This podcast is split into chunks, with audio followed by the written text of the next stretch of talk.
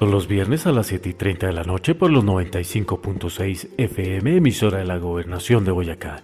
Y los sábados en Activa FM 96.6, 7 de la mañana.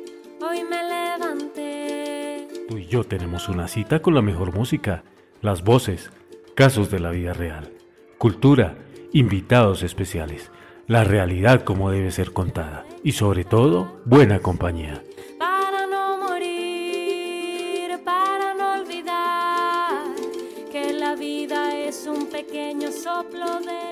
Aquí comienza, sin censura, el poder de la libertad.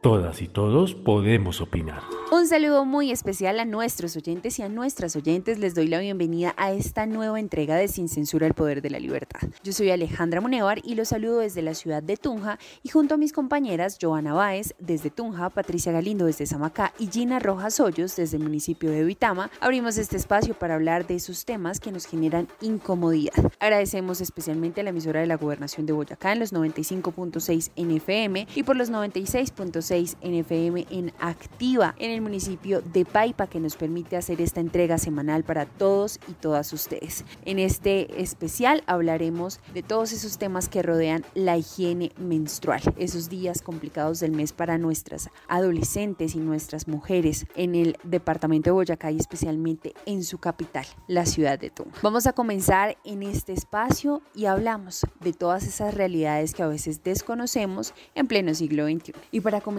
vamos a hablar de esas cifras que nos han dejado todos esos estudios que se han realizado para ver la calidad de vida que tienen nuestras mujeres, especialmente en esos días. ¿Cuántas mujeres realmente tienen acceso a toallas higiénicas, a tampones? ¿Cuántas realmente pueden tener unos días de calidad teniendo la menstruación? ¿Alguna vez nos hemos preguntado cómo resuelven estos días las mujeres que no tienen para comprar estos productos higiénicos? ¿Qué hacen? ¿Qué oportunidades dejan de aprovechar a diario por tener esta limitante, ya sea de dinero o porque simplemente no tienen acceso ni recursos para poder tener estos privilegios, porque realmente con todo lo que ha venido pasando y con toda la inflación, cada vez es más difícil que muchas mujeres jóvenes puedan acceder a este tipo de servicios. Es por eso que vamos a comenzar hablando con los profesionales de la salud.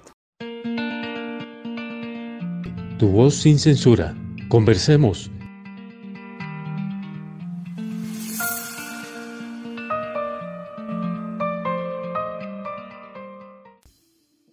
vamos a hablar con una profesional de la salud precisamente de esos temas de la higiene menstrual. Así, por eso a esta hora le damos la bienvenida a Laura Carolina Lozano Jacome. Ella es médica familiar de la Universidad Pedagógica y Tecnológica de Colombia y es referente de salud sexual y reproductiva de la Secretaría de Protección Social de la ciudad de Tunja. Laura, bienvenida a los micrófonos de Sin Censura al Poder de la Libertad. Muchas gracias por invitarme a participar en este espacio tan importante para pues todas nosotras, ¿no? Laura, ¿cuál podríamos decir que es el panorama en este momento de la ciudad de Tunja en cuanto a higiene menstrual? Bueno, el, el panorama es en general muy similar al que, al que vemos a, a, nivel nacional. Tenemos que para el 2021 pues nos arrojaba el DANE unos datos de aproximadamente el 14.8% de las mujeres tenían dificultades de acceso a elementos higiénicos para el tema de higiene menstrual. Esto pues sobre, obviamente relacionado con el nivel de ingreso de las familias. Para las familias pobres se calcula que el 19.6% pues van a tener esta dificultad de acceso. Y si son familias no pobres, pues la dificultad va a estar en un 8.8%. Entonces nos dice, en el 2019 nos decían que esa falta de información a nivel rural de pues toda la, disponibilidad que hay para los diversos materiales, toallas higiénicas, tampones, copa menstrual, en las, eh, sobre todo adolescentes y jóvenes, está entre 34.8% y 45%. Laura, hay un aspecto muy importante y es determinar cuáles serían esas principales falencias que tiene el municipio y que se replican en muchos municipios para que las mujeres no puedan lograr cubrir esas necesidades de higiene, especialmente en los días que tienen su menstruación. La falencia número uno es la que está relacionada pues con el ingreso económico y la situación económica de las familias y de los jóvenes. La encuesta del DANE de Pulso Social 2020-2022 a febrero-abril del 2022 nos dice que Tunja eh, reporta un 63.1% de personas jefes de hogar y cónyuges que manifiestan que no tienen mayores posibilidades para comprar ropa, zapatos, alimentos y obviamente dentro de todo esto están los alimentos higiénicos. Es un número significativamente alto de los encuestados que manifestaron esto y pues obviamente para los adolescentes pues el, el recurso económico de sus familias, pero también para los jóvenes eh, muy relacionado con la posibilidad de tener un empleo estable y pues las tasas de desempleo del municipio pues van a ser un factor importante. El otro factor muy importante está relacionado con el acceso a información, aunque pues como te mencionaba el municipio es predominantemente urbano, pues también tenemos población rural quienes eh, en las encuestas que se han realizado pues manifiestan casi un 45% de adolescentes que desconocen aspectos con relación a la menstruación. Hay otra dificultad que se, pues, se puede enunciar y es la disponibilidad de baños. Eh, obviamente, por ejemplo, para el caso de las copas menstruales, eh, tú necesitas tener un baño con lavamanos para poder eh, hacer como el, el cambio de, de, la copa o pues tener baños limpios que estén higiénicos para hacer el cambio del producto de higiene de la menstruación.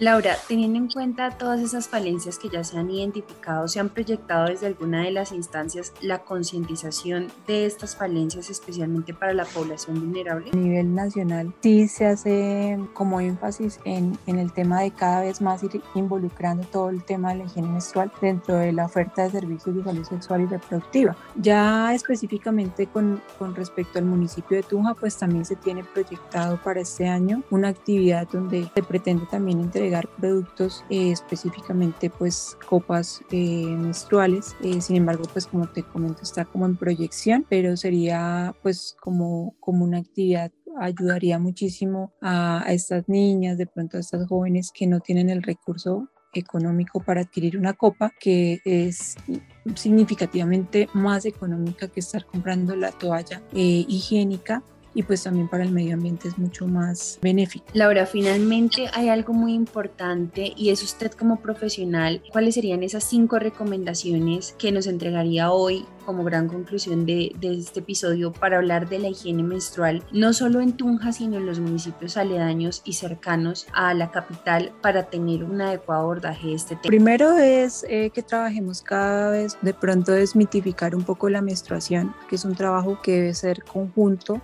eh, de las diferentes sectoriales, no solo salud, sino también educación, gobierno. Lo otro, el tema de fortalecer todo lo que es la educación sexual integral y, y todo el tema de esos cambios hormonales y lo que va a suceder. Y dentro de este tema, obviamente, el tema de la menstruación. En mi tercera recomendación, que siempre que vayamos a hacer abordajes de sexualidad empecemos hablando de derechos, derechos sexuales y reproductivos, que creo que es el punto de partida para, para hacer como la visibilización de, de este tema. La siguiente recomendación, pues que nos eh, enfoquemos mucho a mejorar la parte económica. Obviamente es un tema que le corresponde a los gobiernos y es cómo eliminamos esas barreras mmm, de tipo económico para que cosas tan básicas como estos productos de higiene pues se puedan adquirir con facilidad. La última recomendación que siempre pues a, a cabeza obviamente de salud sea como una prioridad y no lo dejemos de lado eh, el tema de la higiene menstrual. Esas serían como mis cinco recomendaciones. Bueno, es, ella es Laura Carolina Lozano Jacome, que nos acompañó hoy en este episodio Sin Censura el Poder de la Libertad. Ella es médica familiar, referente de salud sexual y reproductiva con más de 10 años de experiencia como médico general. Muchísimas gracias Laura por este gran aporte a este programa. Vale, muchas gracias a ustedes por invitar. Al aire, sin censura. Y como es costumbre en Sin Censura, después de toda esta información que recibimos, vamos a procesarla con un poco de música.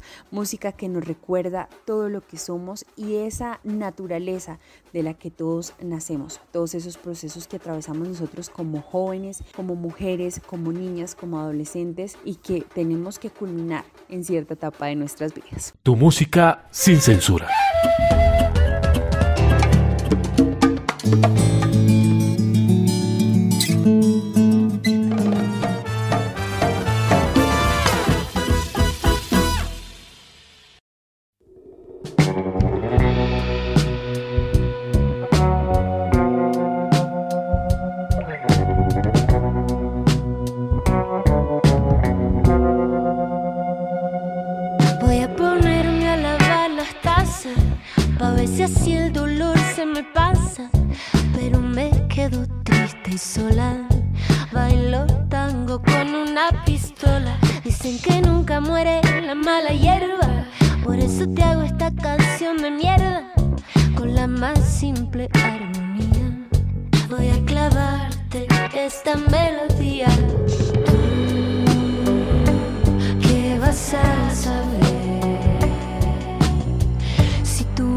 sangras una vez al mes?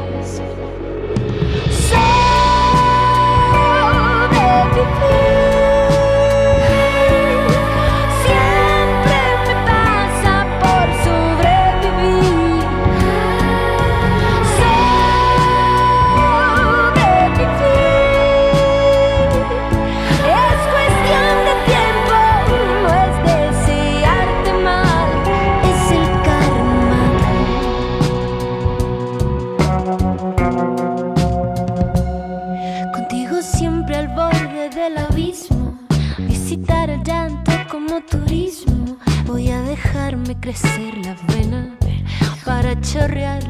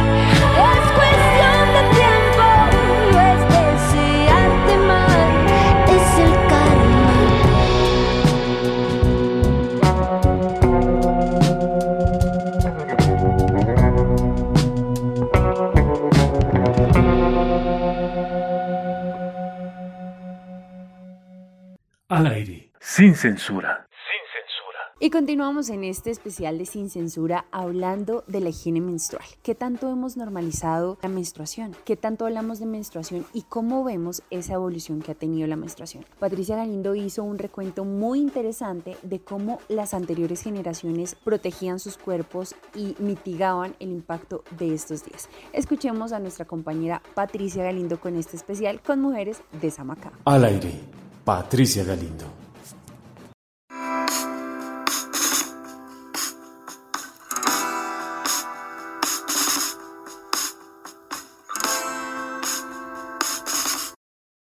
Del trapito a la copa menstrual han pasado muchas generaciones. Estas son las dos visiones que tenemos hoy en Sin Censura, con las que hacemos el recorrido, la historia y los inconvenientes que sufrieron las mujeres durante más de 50 años de evolución de esta condición que, aunque normal, ha sido sujeto de tabús, señalamiento y controversia. Veamos. En un primer momento buscamos una profesional en salud que ya hace uso de buen retiro, y nos da a conocer qué tipo de elementos acostumbraban las mujeres para estos días. Las mujeres amaquenses en, los días del ciclo menstrual utilizaban los famosos trapitos. Se colocaban sus trapitos y los volvían a lavar y los reutilizaban nuevamente. ¿Cuáles eran los comentarios?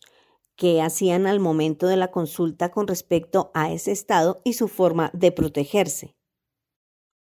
Algunas eran muy reservadas y otras abiertamente comentaban que estaban en, su periodo de, de, la menstruación.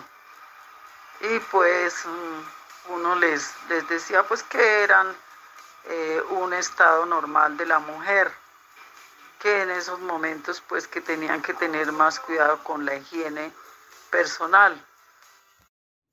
¿Cómo fue esa transición de trapos a toallas? Algunas mujeres empezaron a utilizar las toallas higiénicas en, este, en estos días de, del periodo menstrual y algunas otras seguían utilizando sus trapitos. Como profesional de la salud, ¿cómo abordaba usted el tema con las adolescentes y mujeres mayores? Tuve la oportunidad de atender adolescentes y pues a ellas se les hablaba lo, del ciclo menstrual porque en algunas mamitas no estaban preparadas y ellas no les comentaba nada, les daba pena. Pues entonces uno les explicaba que era una etapa de la mujer donde empezaba a eh, presentarse un, un sangrado que era normal para ellas y que pues en esos días había que cuidarse. Las mujeres adultas eran un poco más reservadas, algunas, pero otras eh, no, se les abordaba el tema de, de, esa menstruación normalmente. Hay mucha mujer que es ah, muy abierta a hablar de esas, de esas, sobre todo las mujeres más jóvenes. Las más abuelitas, pues ellas ya mm, sí comentaban alguna vez que ya se les había retirado el periodo, que ya, ya sus hijas se iban a, a desarrollar también, pero que ya no sabían cómo explicarles entonces pues uno les, les las inducía a que ellas pues eh, dialogaran con las niñas y les empezaran a, a, inculcar y a explicar qué pasaba en ese momento de, del desarrollo de la niña que pasaba de una etapa de, de niña a adolescente. ¿Cuál era la forma de informarle a la población con respecto al tema? En cuanto a, las charlas educativas que se dictaban a nivel de, las, de los colegios, sí, se hacían charlas educativas en donde se les explicaba sencillamente qué pasaba y les explicaba uno las etapas de la, de, por las cuales pasaban las, las niñas cuando empezaban a, a crecer, que aparecía el vello púbico, que luego venía la menstruación y así sucesivamente que después empezaban, empezaban a, crecer los senos, que todo eso todo hacía parte de la maduración y de la el paso de niña a mujer. El otro punto de vista es de una mujer que aunque no usó trapitos, sí supo de su existencia y hace un comparativo con lo que vive su hija hoy. Pues que ha cambiado respecto a lo de mi hija. Mm, que hay más conocimiento, es una cosa muy natural. Ya la, anatomía de nosotros las mujeres, autoquerernos, la autoestima, es importante porque primero se veía como un mito, ahora es algo natural, donde nos debemos cuidar y sentirnos propias de nuestra esencia. Las valletillas, tela de pañal o simplemente trapitos tenían inconvenientes en cuanto a infecciones y privacidad. Al darse la transición hubo algunas que se quedaron en el pasado, así como quienes llegaron a las toallas y en la actualidad la copa menstrual comienza su aceptación entre las más jóvenes. Al aire, sin censura.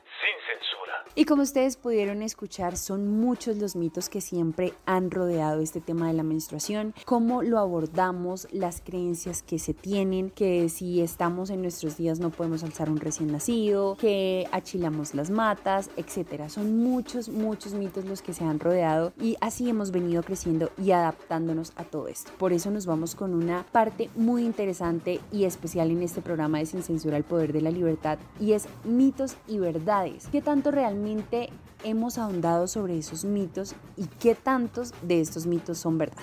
En esta sección nos acompaña nuestra compañera Gina Rojas Hoyos desde el municipio de Uitama con un proyecto y una iniciativa muy interesante que ha venido también impactando y permeando este mundo. Princesas Menstruantes, un proyecto latinoamericano de educación menstrual. ¿Será importante o no hablar de educación menstrual? Vamos a hablar un poco también de esos casos en los que se conocen esas razones asociadas con la menstruación en las que las mujeres, en las que nuestras jóvenes han visto vulnerados sus derechos a la salud y el bienestar. Esos tabús que nos llevan a no tener una dignidad menstrual. Ella es Gina Rojas Hoyos con mitos y verdades. Aquí la dejo. Al aire, Gina Rojas Hoyos. Agüita de mi vientre llueve sobre la tierra. ¿Sabías que en muchos lugares del mundo siguen imperando los tabús alrededor de la menstruación y que incluso en algunas otras zonas se habla de mujeres sucias o niñas sucias cuando se menstrua? Yo soy Gina Rojas Hoyos y esto es Rompe tus imágenes. Crecen, crecen hasta el cielo. El desconocimiento, la desinformación y el desprecio por el cuerpo de las mujeres son situaciones que en muchos casos nacen de discursos religiosos que la ciencia no ha alcanzado a civilizar. Tampoco le interesa además porque hacen parte de mitos urbanos y de lo cual lo único beneficiario es para el gran capitalismo. Miles de mujeres y niñas en el mundo han sido humilladas, despreciadas y aisladas por causa de la menstruación. Sí, por algo que resulta tan normal y que es tan cotidiano en nuestras vidas, pero que en algunas zonas se concibe de otras maneras. Las escuelas además no constituyen un espacio seguro que provea condiciones dignas para la vivencia menstrual. Se hace común encontrar que el personal docente no está preparado para un acompañamiento asertivo y adecuado en este tema y en ocasiones se limita a reproducir los prejuicios y los tabús que existen o que están aprendidos a nivel familiar o cultural, situación que históricamente ha dado lugar al ausentismo escolar de las niñas, principalmente en poblaciones de bajos recursos económicos, pero bueno, esto no es una situación exclusiva de este grupo poblacional. Esta situación claramente sería remediable con educación menstrual. Sí, con que en las escuelas, en las aulas se hablara de este tema y pues también en cualquier conversación familiar. Algo que nuestros sistemas no han podido lograr y que actualmente lo hacen colectivos de mujeres como Princesas Menstruantes, un proyecto de Latinoamérica en educación menstrual, del cual pues además se han dado a conocer muchos libros en los cuales a través de narrativas muy sencillas se les enseña a las niñas desde temprana edad en qué consiste este proceso y además cómo afrontarlo cuando llegue a sus vidas. Allí se encuentra Carolina Ramírez, ella psicóloga y educadora menstrual, quien hoy nos habla sobre algunas situaciones en las que se vulnera la salud y el bienestar por desconocimiento ante lo que es la menstruación. ¿Qué tiene que ver la menstruación y el derecho a la salud y el bienestar? Aquí algunas claves. La invisibilización de la menstruación, los estigmas y la falta de diálogo público en torno a esta lleva a que algunas mujeres no hablen sobre su salud menstrual. Las creencias sociales, las representaciones simbólicas relacionadas al dolor y el malestar se refuerzan continuamente. Sumado a ello, la mirada de la menstruación como una crisis lleva a que las mujeres normalicen el dolor menstrual. Por otro lado, es común escuchar relatos de mujeres que consultaron al personal médico por alteraciones o patologías, dolores asociados al ciclo menstrual y se encontraron con esto. El ginecólogo me dijo que el mejor remedio que hay para los quistes es el embarazo. Cuando me diagnosticaron endometriosis, el médico me dijo que la única solución era que quedara embarazada. Cuando la respuesta no se sitúa en la atención integral y la búsqueda de tratamientos para la cura, se vulnera el derecho a la salud y el bienestar. El canto sale de adentro. Carolina también nos deja otras enseñanzas, como que podemos mandar al carajo la necesidad de ser mujeres maravilla que a diario nos imponen y no nos permite reconocer nuestras debilidades. Sé fuerte, mujer. Sé fuerte para afrontar el parto, los dolores de la guerra, las pérdidas, el marido violento que miente los fines de semana. Sé fuerte para afrontar la crianza sola. Sé fuerte para trabajar, cocinar, cuidar, limpiar la casa y en las noches abrir las piernas sin ganas y evadirte de tu cuerpo, evitando que penetre tu alma. Sé fuerte para amamantar. Sé fuerte para subsistir en la inequidad, para anularte como mujer en una sociedad que aclama el sacrificio femenino. Pero en realidad no tenemos que soportar nada de eso ni los dolores del ciclo menstrual. Y reconocerlo no debe ser un motivo de burla, lástima y humillación. Más bien debe ser el espacio de vivir las emociones que vengan, de detener las incomodidades si así se necesita o de simplemente vivirla con normalidad si así lo queremos. se vuelve medicina las semillas esté adentro. Y recuerda hablar del tema abiertamente en casa, con hijos e hijas, sí, con hombres también, sin tabú y garantizándonos nuestra propia salud. Recuerda romper tus imaginarios. Nos encontramos en una próxima Va oportunidad. llegando a la familia, a todos va bendiciendo, como agüita de la vida, a todos va bendiciendo sangrecita de la vida, a todos va bendiciendo.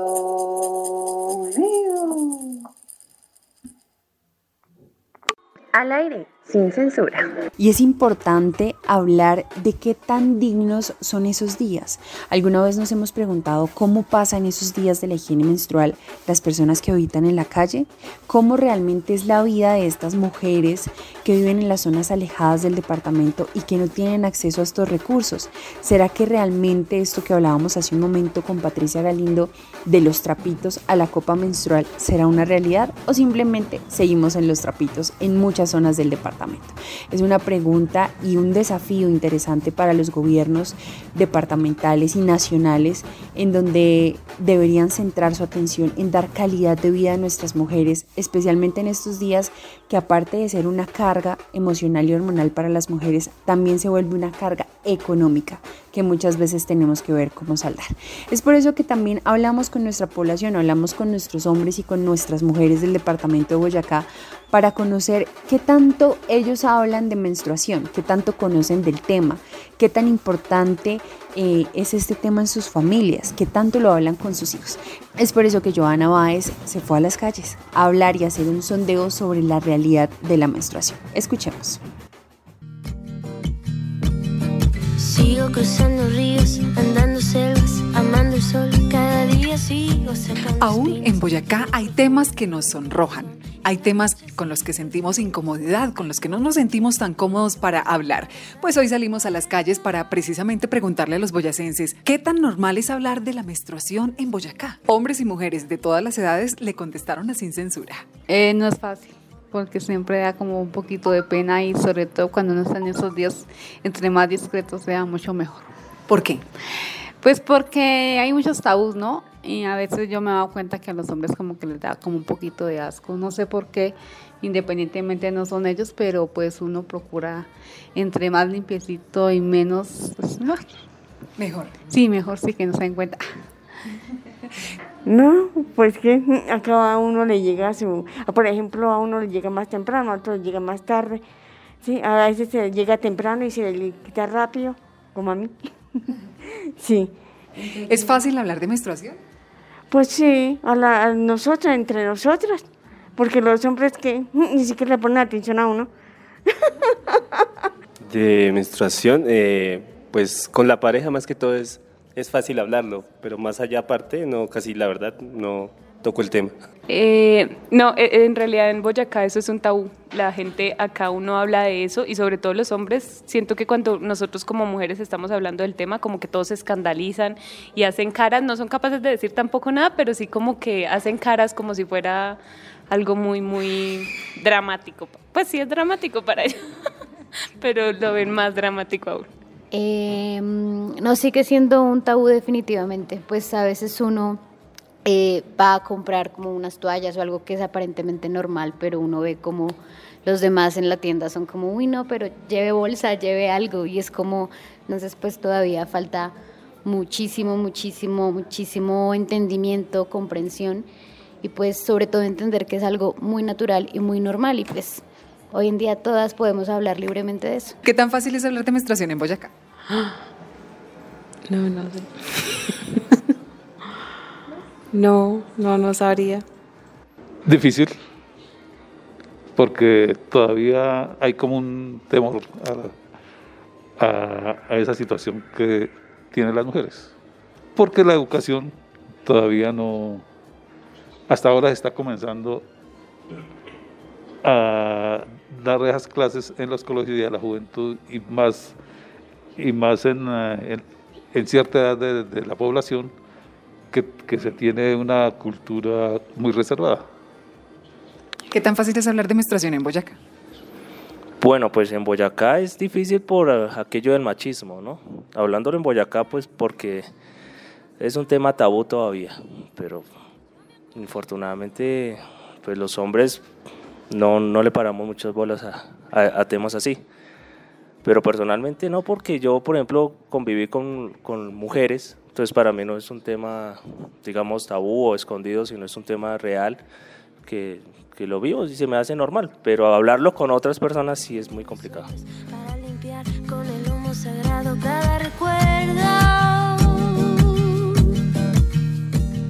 Algo tan natural debería convertirse en una charla cotidiana. Eso nos permitiría entender un poco más a las personas que mes a mes reciben su periodo menstrual. Sigo cruzando ríos, andando selvas, amando el sol. Cada día sigo sacando espinas de lo profundo del corazón. En la noche sigo encendiendo sueños para limpiar con el humo.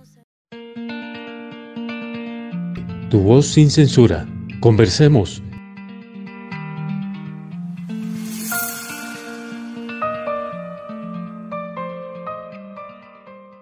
Finalmente y agradeciendo a todos ustedes por mantenerse conectados con Sin Censura el Poder de la Libertad, agradecemos este espacio en el que podemos reflexionar y hablar de todas esas cosas incómodas que a veces normalizamos en nuestro diario vivir. Les agradecemos por acompañarnos en este espacio y por siempre estar pendientes de nuestras entregas en Sin Censura el Poder de la Libertad. Hoy hablamos de la higiene menstrual y esperamos que ustedes dejen de normalizar esto y empiecen a hablar de estos temas en sus hogares. Tenemos que aprender a comunicarnos, a hablar con nuestros hijos, con nuestras hijas, a no señalar las cosas que también nos pueden pasar a nosotros, a nuestras hermanas, a nuestras esposas, a nuestras primas, a nuestras novias. Vamos a proteger nuestro cuerpo, a conocernos, a dejar los tabús de las realidades y a normalizar esos procesos que atraviesan todos los seres humanos. Así cerramos esta nueva entrega de Sin Censura el Poder de la Libertad, no sin antes invitarlos a que nos sigan en nuestras redes sociales como Sin Censura el Poder de la Libertad y a que vayan y sigan nuestros capítulos completos por Spotify y Anchor, estas dos plataformas digitales, además de que ustedes se programen y nos acompañen por los 95.6 FM en la emisora de la Gobernación de Boyacá los viernes a las 7 y 30 de la noche y los sábados a las 7 de la mañana por los 96.6 FM en Activa. Gracias a todas y todos ustedes por acompañarnos y nos encontramos nuevamente el próximo viernes. Un abrazo enorme y feliz fin de semana.